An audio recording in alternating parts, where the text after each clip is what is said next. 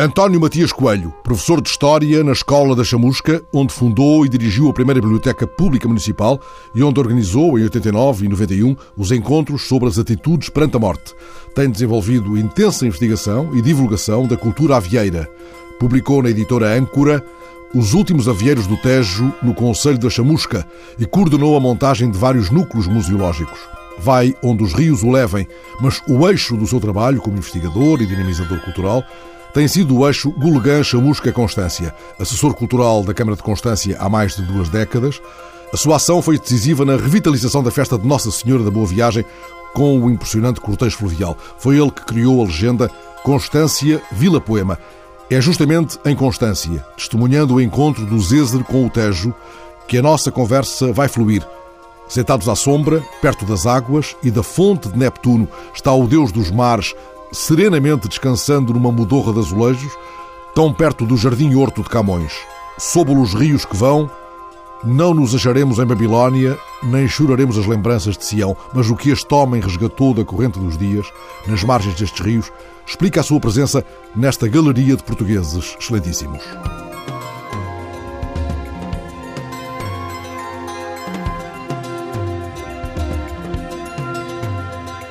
É claro que havemos de pôr pé em terra firme na salvaterra da infância de António Matias Coelho, mas comecemos esta conversa à beira das águas, na zona ribeirinha de Constância, onde António Matias Coelho criou a legenda Vila Poema. Constância para mim é uma paixão, é uma das terras da minha vida. A mais pequenina delas, mas se calhar a mais bonita. Constância é bonita de todos os lados. É bonita de fora, é bonita vista por dentro, é mais bonita ainda quando é andada. É uma terra para ver com os pés, é para, para calcorrear. Mesmo se nos cansarmos, porque nos cansamos seguramente. É por isso que eu aconselho que se faça sempre a visita de cima para baixo.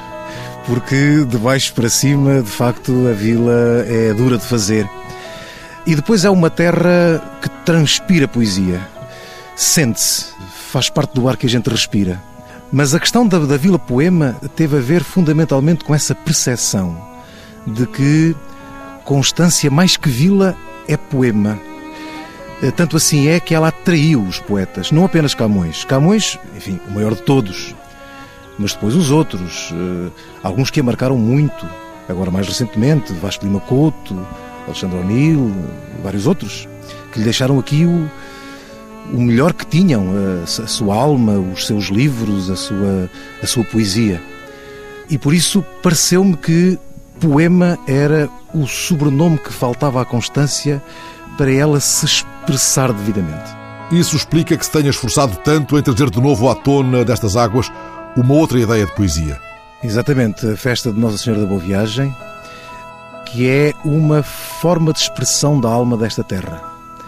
É o que resta do tempo em que Constância era um dos portos mais importantes do Médio Tejo, juntamente com o Rocida Brandes, ou com Tancos, ou com o Ribeiro de Santarém e em que a vila vivia fundamentalmente do comércio e do transporte fluvial para Lisboa. E havia aqui uma rica classe de marítimos que se ocupava nessa função. Ora, com a chegada do caminho de ferro e depois com o transporte rodoviário no século XX, deixou de haver transporte fluvial, deixou de haver marítimos e, fatalmente, a festa estava condenada a desaparecer. Ora, não desapareceu. E não só não desapareceu, como se revitalizou criou uh, novos motivos de interesse e está aí com muita força, trazendo para o presente sinais e, digamos, as características mais marcantes do essencial da história desta terra, que é a história destes dois rios, do entroncamento de águas que aqui se faz, do significado que isso teve durante séculos e séculos e séculos para a história desta terra, desta gente e desta região. E, portanto, é uma manifestação viva de tempos e de formas de viver que estão completamente mortos. E isso é uma coisa extraordinária, porque o que se tem feito aqui em Constância, nestes 25 anos, tem sido fundamentalmente acrescentar tradição. Sabe? Aquela ideia de que a tradição é uma coisa feita, parada, cristalizada e que nós devemos respeitar a tradição como se respeita um defunto, é uma ideia errada. A tradição é para fazer, é para acrescentar. Não Todo... é para fechar nos núcleos museológicos só. Não, senhor. A tradição é para se acrescentar. Nós somos elos de uma cadeia. e temos duas responsabilidades. A responsabilidade de respeitar o essencial da tradição, que recebemos dos nossos pais, dos nossos avós, e acrescentar o nosso viver. Nós fazemos tradição. A tradição faz-se. Quando não se fizer, morre. E o que nós fizemos aqui durante estes 25 anos foi exatamente acrescentar a nossa marca. O que temos hoje é uma festa do século XXI que respeita a tradição e a essência de uma festa que vem do século XVIII e que transporta a alma desta terra. António Matias Coelho sublinha uma ideia. A festa de Nossa Senhora da Boa Viagem não retoma, faz de novo, respeitando a memória. No século XVIII, no século XIX, os marítimos de Constância faziam na Semana Santa e depois na segunda-feira a seguir à Páscoa a festa à Senhora da Boa Viagem para lhe agradecer as graças recebidas durante um ano inteiro de trabalho e para lhe pedir que no novo ciclo, daí até à Páscoa seguinte, a Senhora se lembrasse deles.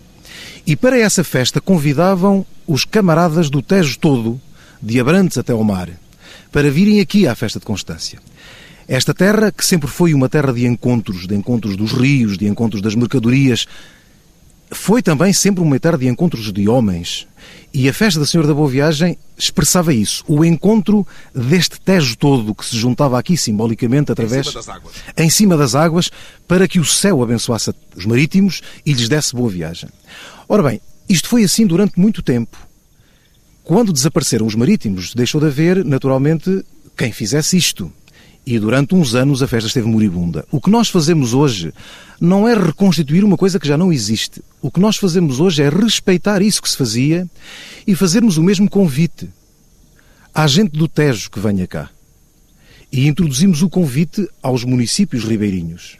Os mesmos onde viviam os camaradas, os arrais e os moços de anos atrás, e desses municípios ribeirinhos vêm delegações, portanto, gente, muitos deles trajados de forma tradicional, em barcos que representam essas comunidades e que se juntam aqui na segunda-feira de Boa da Boa Viagem para fazer uma festa conjunta. É, portanto, novamente uma grande festa do Tejo. E é uma festa do século XXI, porque, por exemplo, sinais do tempo, foram os caminhões que mataram os barcos, que lhes subtraíram as mercadorias que eles transportavam, e, curiosamente, são os caminhões agora que trazem os barcos.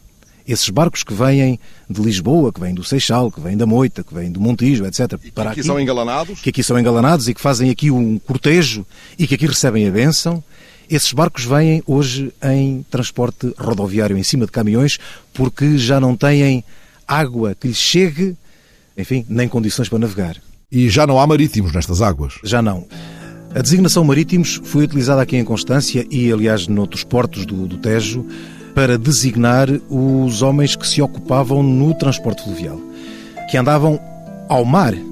Andar ao mar não significa necessariamente andar no mar alto. Andar ao mar significa ser gente da água. Aliás, o maior mar que nós temos na nossa frente quando olhamos de Lisboa para outra banda é o Mar da Palha. Sinal de que ser mar não significa necessariamente ser imensidão, ser infinito. Há rios dentro dos quais cabe o mar. Cabe o mar, exatamente. E marítimos era essa gente que se dedicava ao, ao transporte fluvial e portanto, que fazia do mar, ou seja, do Tejo, a sua vida. Aliás, é curioso que aqui em Constância a palavra rio é usada para designar não o Tejo. O Tejo não é um rio, o Tejo é o mar. A palavra rio é utilizada para designar este rio que temos na frente, o Zézer. O rio é uma coisa pequena, rapazola, digamos assim. O Tejo, o Tejo, o Tejo é o mar. O Malhoa expressou isso muito bem numa alegoria que tem no teto da nossa matriz de Constância, com uma representação da Assunção de Nossa Senhora, em que surge um velho de barbas, um respeitável ancião, e um rapazola quase nu. O velho de barbas representa o Tejo, o Tejo que aqui chega já cansado depois de uma longa viagem que começou lá longe em Espanha, e o Zézer impetuoso, não é? jovem, que vem daqui ao pé da Serra da Estrela e que se juntam eh, aqui em Constância. Mas este Zézer, tal como o Tejo, é uma das águas fundas em que António Matias Coelho mergulhou ao longo de uma vida de investigação, mesmo se ele não foi a conchego principal da cultura avieira, que há de ocupar parte essencial da nossa conversa. Por isso, ousaria chamar a este homem guardador de rios, tudo começou na Salvaterra da sua infância. Foi eu, de facto, nasci em Salvaterra, cresci em Salvaterra. É uma terra que fica muito perto do Tejo. E por causa da, da atividade dos meus pais, os meus pais eram pequenos ceareiros que faziam arrendavam terras no campo de Vila Franca para cultivarem melão e tomate. E então eu, pequenino, 5, 6 anos, andava já atrás dos meus pais e tinha de atravessar um braço do Tejo que separa as terras de Salvaterra das terras de Vila Franca, que é conhecido por Val. Não é propriamente um sítio que se passa a pé, que a palavra Val sugere, mas é assim que se chama e que era obrigatório passar para se chegar ao outro lado. No Val havia, creio que agora já não há nada, uma pequena aldeia onde viviam homens que pescavam e que faziam a travessia desse braço do Tejo. Eu era pequeno, não percebia isso, mas percebia que era gente pobre, que andava descalça e que levava cinco tostões para atravessar uh, as pessoas. E sempre que passava ali, aquilo impressionava-me, as condições de vida muito pobres em que aquela gente vivia, mas também um sorriso e um certo ar de, de felicidade que digamos, talvez de, de, de, casamento com a natureza. Acho que aquela gente era a seu modo feliz. E há até uma história, enfim, que não é muito dignificante para mim, mas que eu conto porque foi o meu primeiro encontro a sério com um avieiro. O homem que passava as pessoas na barca chamava-se Franklin. Era um homem já muito idoso, que andava sempre descalço. Aliás, como convinha, não é? Porque, por causa do rio. A história é esta. Eu, quando era miúdo, 5, 6 anos, não sei porquê, gostava muito de vinho gostava muito de vinho branco. E então não podia haver vinho branco que tratava logo de beber um copo. Com 5, 6 anos. Meu pai tinha muito medo disso. E escondia tudo o que era vinho lá em casa para que eu não tivesse tentações. Houve um dia em que meu pai andava no, no campo a, a tratar dos melões, deixou-me sozinho e eu andei a dar a voltas às coisas e encontrei um garrafão, que era um garrafão que estava desempalhado, portanto via-se o interior. O garrafão estava meio de uma coisa amarela. E eu disse: Isto é vinho branco e pus o garrafão à boca e bebi três ou quatro golos. E já tinha os três ou quatro golos no estômago quando percebi que aquilo não era vinho. Era gasolina que meu pai utilizava para pôr o motor a trabalhar e que, por não ser vinho, não tinha escondido. Depois, com medo que o meu pai me ralhasse, deixem-me ficar em vez de me ir queixar. E imagino que é aquilo a trabalhar no estômago. O meu pai deu pela minha falta, eu tinha 5, 6 anos, não sei, e veio à minha procura e encontrou-me na cama, meio desfalecido. Coitado, tinha uma bicicleta, era o que tinha. Estava a duas horas de caminho de Salvaterra. E agarrou em mim para me levar para o médico. Mas eu tinha que passar ao Val. E quando chegámos ao Val, o velho Franklin, quando me viu, naquele estado, meio quase desmaiado, perguntou o que era e disse ao meu pai: Não leves o rapaz para o médico, porque ele se calhar já não chega ao médico. Dá-lhe peras verdes. Há aqui esta pereira, dá-lhe peras verdes. E o meu pai foi à pereira e apanhou umas quantas peras verdes e deu-me. E eu comi essas peras verdes e já não passei o val. Voltei para trás. Nunca cheguei a saber como é que diabo as peras verdes tiram gasolina do, do estômago de alguém, mas do meu tiraram. Isto é o saber de um homem avieiro. Sabia que as peras verdes resolviam problemas que os médicos provavelmente não seriam capazes ou não estariam a tempo de resolver. António não perdeu de vista os avieiros. Há quase 30 anos publicou a primeira edição de um trabalho sobre os últimos avieiros do Conselho de Chamusca. Quando reeditou essa obra, em 2011, este era um mundo quase desaparecido, embora restassem alguns sobreviventes, entre eles uma senhora já com 87 anos. E afinal, ainda há avieiros? Ainda há avieiros vivos e avieiros ativos. Essa senhora que se refere chama-se Maria de Souza, ou Maria Pescadora, como é conhecida, vive na Azinhaga, no Conselho de Golgã, tem 90 anos, e pesca todos os dias. Faz as redes, leva-as para o barco, vai para o Tejo, lança as redes, deixa-as ficar, vai levantá-las, tira o peixe, vende o peixe, faz tudo com 90 anos. E tem-me dito que no dia em que não for capaz de fazer isso, já não faz cá nada, é sinal de que o seu tempo passou. Estamos diante de uma sobrevivente. Mas por que é que já não há pescadores no Tejo, se mesmo não havendo o sável de outros tempos, o peixe ainda não desapareceu do rio? Porque o peixe chega mais barato através de outros circuitos comerciais do que propriamente através da forma tradicional de pescar e vender pelas portas. E essa é a razão, é isso que espanta os pescadores do, do Tejo. Aliás, eles procuraram, já na geração anterior, digamos, muitos avieiros da minha geração, já não são pescadores. Preferiram, aliás, eles próprios, eh, ainda nos anos 50, nos anos 60, eles começam eh, progressivamente a deixar um pouco as redes dividirem-se entre o trabalho da pesca e o trabalho, por exemplo, nas searas, é? Fazendo, trabalhando à, à jorna, ou então no transporte também, portanto, na travessia de, de, de pessoas e de, de, bens de um lado para o outro do Tejo. Este processo, digamos, de definhamento da vida avieira é um processo que tem já meio século e que está a chegar ao fim. Daí a urgência, de facto, de fixar estas memórias e, se possível, de lhe dar, de as redignificar, não é? Porque os avieiros, a cultura avieira, é de facto uma cultura única de uma população. É curioso porque é uma população que arriba como peixe. É curioso porque este ribatejo onde nós estamos é uma terra de arribação toda ela. Tudo isto é arribação. Aliás, o próprio Ribatejo arribou o Ribatejo começou no Conselho de Ribatejo no século XII, no século XIII, lá ao pé do, ao pé do Montijo, ao pé do Seixal, e veio arribando por aí acima e o Ribatejo agora é aqui. O próprio peixe arriba à procura do sítio para a desova, não é? E os avieiros arribaram também, portanto entraram pela barra adentro e depois vieram-se fixando por aqui acima. Mas podemos falar ainda em santuários da cultura avieira, ao menos pelas marcas deixadas na paisagem? Existem algumas aldeias avieiras que têm ainda vida e que vão persistir durante algum tempo. É o caso do Escorupim. O Escorupim, no Conselho de Salvaterra, é a maior aldeia avieira que tem ainda algumas famílias a dedicar-se à atividade da pesca. Do outro lado do Tejo, próximo de Valada, no Conselho do Cartacho, existe a aldeia da Palhota, que tem menos, mas tem também ainda alguns pescadores. E depois as Caneiras, no Conselho de Santarém. Para montante, ainda há algum, algumas pessoas que pescam, não só aquela senhora de que lhe falei da Azinhaga, mas aqui em Constância temos ainda um homem, o Sérgio Silva, que é também barqueiro da, da Câmara e que pesca e que é eh, descendente de avieiros, e há uns quantos avieiros por aqui acima. Curiosamente, é muito fácil identificar os avieiros pelos apelidos, porque como é um grupo muito endogâmico, casaram entre si e, portanto, reproduzem os apelidos. Então são os tochas, são os pelarigos, são os nazários, tudo nomes que não são aqui muito comuns. E, portanto, quando nós apanhamos apelidos destes, estamos a falar quase de certeza de avieiros. Que é uma arribação enorme, porque tocha, tocha, porque vieram da tocha, da tocha para a vieira e da vieira para aqui. Ou pelarigos, da pelariga para a vieira e da vieira para aqui. E, portanto, esta gente que está nesta parte mais demontante do Médio Tejo, muitos deles são tochas, são pelarigos, são grilos, são fernandes, são nazários.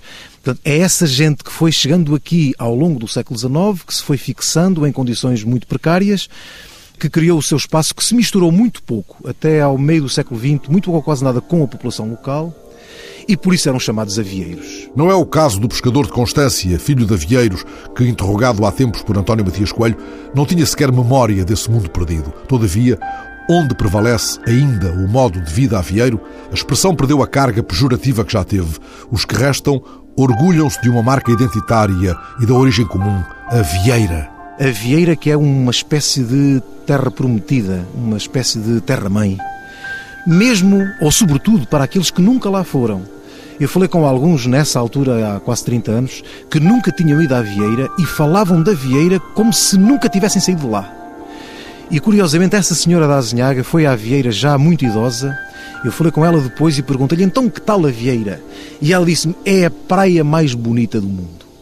E dizia-me aquilo com uma alegria imensa, porque estava a falar da sua terra, da sua terra onde ela só foi aos 80 anos, ou muito perto disso. E se chamarmos hoje aos últimos avieiros, como fez o Redol, nómadas do Rio, ainda lhes estaremos colocando a legenda certa? O Redol viveu com os avieiros durante um ano na aldeia da Palhota, conheceu muito bem o seu viver e chamou-lhes nómadas do Rio, chamou-lhes ciganos do Rio. Nómadas do Rio como os ciganos em terra. A ideia de alguém que, que não para num sítio, que anda sempre de um lado para o outro. Os avieiros não são nómadas por gosto, são nómadas por necessidade arribam como peixe, vão atrás dele, não é? E, portanto, vão-se mudando em função das suas necessidades. Aliás, os avieiros, quando chegaram ao Tejo, ainda no século XIX, chegaram de barco, não é? Chegaram para passar aqui o inverno, que era a época do ano em que não podiam pescar no Mar da Vieira, que é o Mar Bruto, e porque tinham de dar de comer aos filhos todos os dias, e portanto vinham para aqui no inverno, inicialmente vinham sozinhos, depois começaram a trazer as mulheres, Aqui nasciam os filhos e viviam nos barcos. Antes de se mudarem para a Maracha e de construírem as primeiras habitações, as primeiras habitações que eram feitas de, de caniços, depois de canas, depois de madeira e depois finalmente de alvenaria, clandestinas todas. Viviam nos barcos com aqueles pequenos toldos, não é? Os pequenos toldos viviam nos barcos. O barco era tudo. O barco era a casa, o barco era a oficina, o barco era o local de trabalho, era o sítio onde se cozinhava, onde se comia, onde se faziam os filhos e onde se nascia e onde se morria às vezes também. Ora, como nos lembra este livro de António Matias Coelho, Os Últimos Avieiros do Tejo, no Conselho da Chamusca, tal como os avieiros e o sável, assim foram desaparecendo os chopos e os freixos nas margens dos rios. De que se faziam os barcos, sobretudo os freixos. É importante saber que os barcos avieiros, chamados bateiras, é um barco muito curioso, esse sabe. É um barco em meia lua, o chamado barco de duas proas, tem a popa igual à proa, ambos em bico. É o desenho perfeito do barco que se usa na Vieira de Leiria para enfrentar o mar. Eles vieram de lá para águas calmas, para o estuário primeiro e depois para aqui, e não tinham necessidade nenhuma de fazer um barco assim. O barco da Vieira é em meia-lua para vencer a rebentação do grande mar da Vieira. É? Aqui em águas calmas não há necessidade disso. Portanto, o barco é assim por razões culturais, não por razões funcionais. Quando se lhes pergunta, mas porquê é que vocês fazem o barco assim, arredondado? Porque era assim que se fazia na Vieira. Porque é uma forma de identificação. Porque o barco, digamos que simboliza esse viver nómada dos avieiros, é o primeiro dos elementos que os liga à Vieira de origem é, digamos, uma miniatura do grande barco da Vieira, mas conservando-lhe exatamente o mesmo desenho. E tal como o da Vieira, não tinha decorações especiais? Não tinha, não tinha grandes decorações. Aliás, as bateiras avieiras são, ao contrário do que se passa, por exemplo, com os barcos do estuário, os barcos de transporte, o caso, por exemplo, dos, das fragatas e dos varinos, que eram muito, e das canoas muito decoradas, os barcos avieiros são barcos muito simples e são feitos por eles a começar na madeira. Portanto, agarram no machado, vão talhar o freixo ou talhar o, talhar o pinheiro e depois cortam-no e mandam-no serrar e depois fazem, com as tábuas, fazem os barcos, pregam, calafetam, pintam e batizam. E põem o nome do santo da sua devoção. Uma coisa muito curiosa, os avieiros são tão ou mais católicos, sempre foram, do que a gente da terra firme. Mas eram católicos sem padre, católicos sem igreja. Tratavam da sua própria religiosidade também à margem da sociedade, mas muito devotos. E, portanto, nove em dez das baterias avieiras tinham nome de santo. Passemos à outra margem, no sentido da Chamusca, onde António Matias Coelho fundou e dirigiu a primeira biblioteca pública municipal. Paremos, contudo, um instante apenas no Porto das Mulheres, assim chamado porque ali as mulheres iam lavar roupa quando não havia água ao domicílio. É o porto mais próximo da Vila da Chamusca. Há uma estrada em linha reta, ali a, a volta de um quilómetro, e as mulheres, precisando de lavar a roupa, iam lavá-la àquele porto, e daí o Porto das Mulheres. Foi um dos sítios onde os avieiros se fixaram, construindo palafitas, e onde viveu, até ao princípio do século XXI, um casal Fernandes. Fernandes é outro nome avieiro, que foi um dos, dos últimos casais avieiros a, a deixar o Tejo. Podemos encontrar pegadas destes avieiros também nos livros da Biblioteca Pública Municipal da Chamusca, na atual, instalada num edifício moderno, bem equipado e não já no pré-fabricado em que começou a funcionar sob a direção de António Matias Coelho nos anos 80, quando não havia na Chamusca um lugar onde comprar um livro. Em 1988, sem internet ainda, sem esses meios que temos hoje, a população escolar tinha muitas dificuldades em encontrar informação. Estamos a falar de uma terra que está hum, a 100 km e uma eternidade de Lisboa.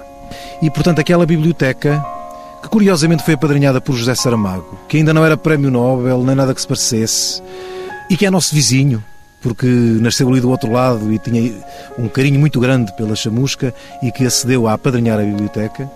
Essa biblioteca, penso eu, contribuiu para criar alguns hábitos de leitura junto à população, especialmente a população jovem, e, sobretudo, para fazer alguma animação que chamasse a atenção para temáticas consideradas relevantes.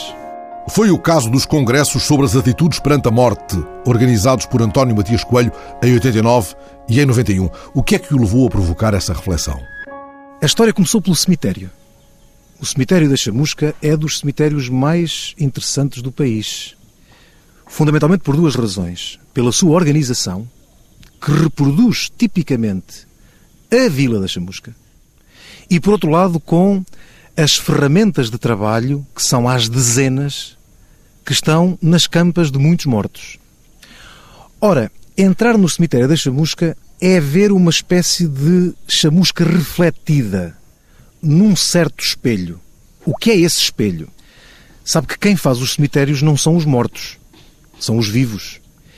E os vivos não fazem os cemitérios para os mortos. Fazem os cemitérios fundamentalmente para os vivos, para os vivos verem. E, portanto, quando nós atravessamos a Vila da Chamusca, nós temos uma rua direita que atravessa toda a vila, onde estão as grandes casas das famílias principais da vila, os grandes proprietários agrícolas, os grandes comerciantes, etc. Lateralmente, temos a classe média, os empregados, os funcionários e tal, que vivem nas ruas mais próximas, onde as casas eram mais caras. E depois lá para cima, para as colinas, onde ninguém queria viver, viviam os pobres, os assalariados, o pé descalço. Quando nós entramos no cemitério da Chamusca, nós temos uma rua direita que tem os jazigos das grandes casas que vivem na rua direita da vila. Lateralmente temos as sepulturas perpétuas. É gente que tem ao menos dinheiro para comprar e manter uma campa. Quem são? Grosso modo, são as famílias que vivem nas partes laterais da rua direita na vila. E depois, atrás da capela, os covais comuns, que são os pobres, que é o sítio onde ninguém vai. A maior parte de quem está aí sepultado e que só está durante algum tempo, são os pobres, os mesmos que vivem atrás de tudo na vila. Então o que é aquilo? O que é o Cemitério da Chamusca? O Cemitério da Chamusca é um livro aberto sobre a Vila da Chamusca. É a forma de reproduzir a própria cidade dos vivos. Contudo, com as relações de vizinhança, com as hierarquias de poder, com a montra das artes, com. Porque os cemitérios são uma montra. São fundamentalmente uma forma discursiva e de afirmação de poder. Ou da falta dele. E assim este homem tem vindo a encontrar no seu território efetivo abrigos da memória. Uso deliberadamente esta imagem porque ela dá título a um outro livro de António Matias Coelho. Na contracapa, o livro mostra-nos um grupo de homens sentados à conversa sob um desses abrigos. Feitos para proteger da chuva e do sol os que esperam o autocarro, estes abrigos são, afinal, aconchegos da própria história do lugar. O Conselho da Chamusca tem uma particularidade que é o facto de ter um conjunto de 30 e tal abrigos de autocarro, que não são uns abrigos quaisquer. São casinhas caiadas, com barra cor de ocre, com telha tradicional. São uma pequena reprodução da casa das pessoas. E em cada um deles há um painel de azulejos, que conta uma história, que fala de uma atividade que já não existe, que realça uma figura daquele lugar são todos eles expressões de, digamos, do que de mais essencial aquele sítio ali tem. E, portanto, enquanto se espera o autocarro, não apenas se está protegido das inclemências do calor ou da, da chuva, mas pode-se contemplar um painel de azulejos e pode-se conversar com os outros que também esperam o autocarro, o que é que aquilo representa, o que é que o mundo mudou, o que é que ainda persiste, o que é que, o que, é que já não há o que é que ainda há e é preciso que se guarde. E explicar aos mais pequenos e fazer com que o que vem de trás siga para diante como o autocarro que passa, que não fica ali. E, portanto, os abrigos dos autocarros do Conselho da Chamusca não são abrigos de autocarros apenas, são abrigos da memória. E aquilo que se procurou fazer com este trabalho foi uma espécie de viagem pela alma do Conselho da Chamusca, pelo que de mais essencial a Chamusca tem, através desses 30 e tal painéis de azulejos. Guardador de rios e de memórias, interrogando os sinais da vida e os da morte. Este homem foi, entretanto, sempre professor. Ele diz: Fui e sou professor porque quis ser professor. Eu comecei a trabalhar muito novo, porque a vida era difícil na altura e eu, com 14 anos, estava a trabalhar. E tive outras ocupações, várias e duras, e duras, eh, muitas delas, logo em muito jovem. E aos 20 e poucos anos, 23 anos, quando acabei a minha formação na faculdade, resolvi que aquilo que eu estava a fazer não era, o, não era a minha vida. E deixei, abandonei uma carreira, digamos assim, que já ia com 9 anos de caminho feito, para ser professor. Digamos que foi uma espécie de uma como é que é de dizer, de vocação. Eu achava, passa em modéstia, que era capaz de ter algum jeito para ensinar. Gostava, dava-me prazer ensinar.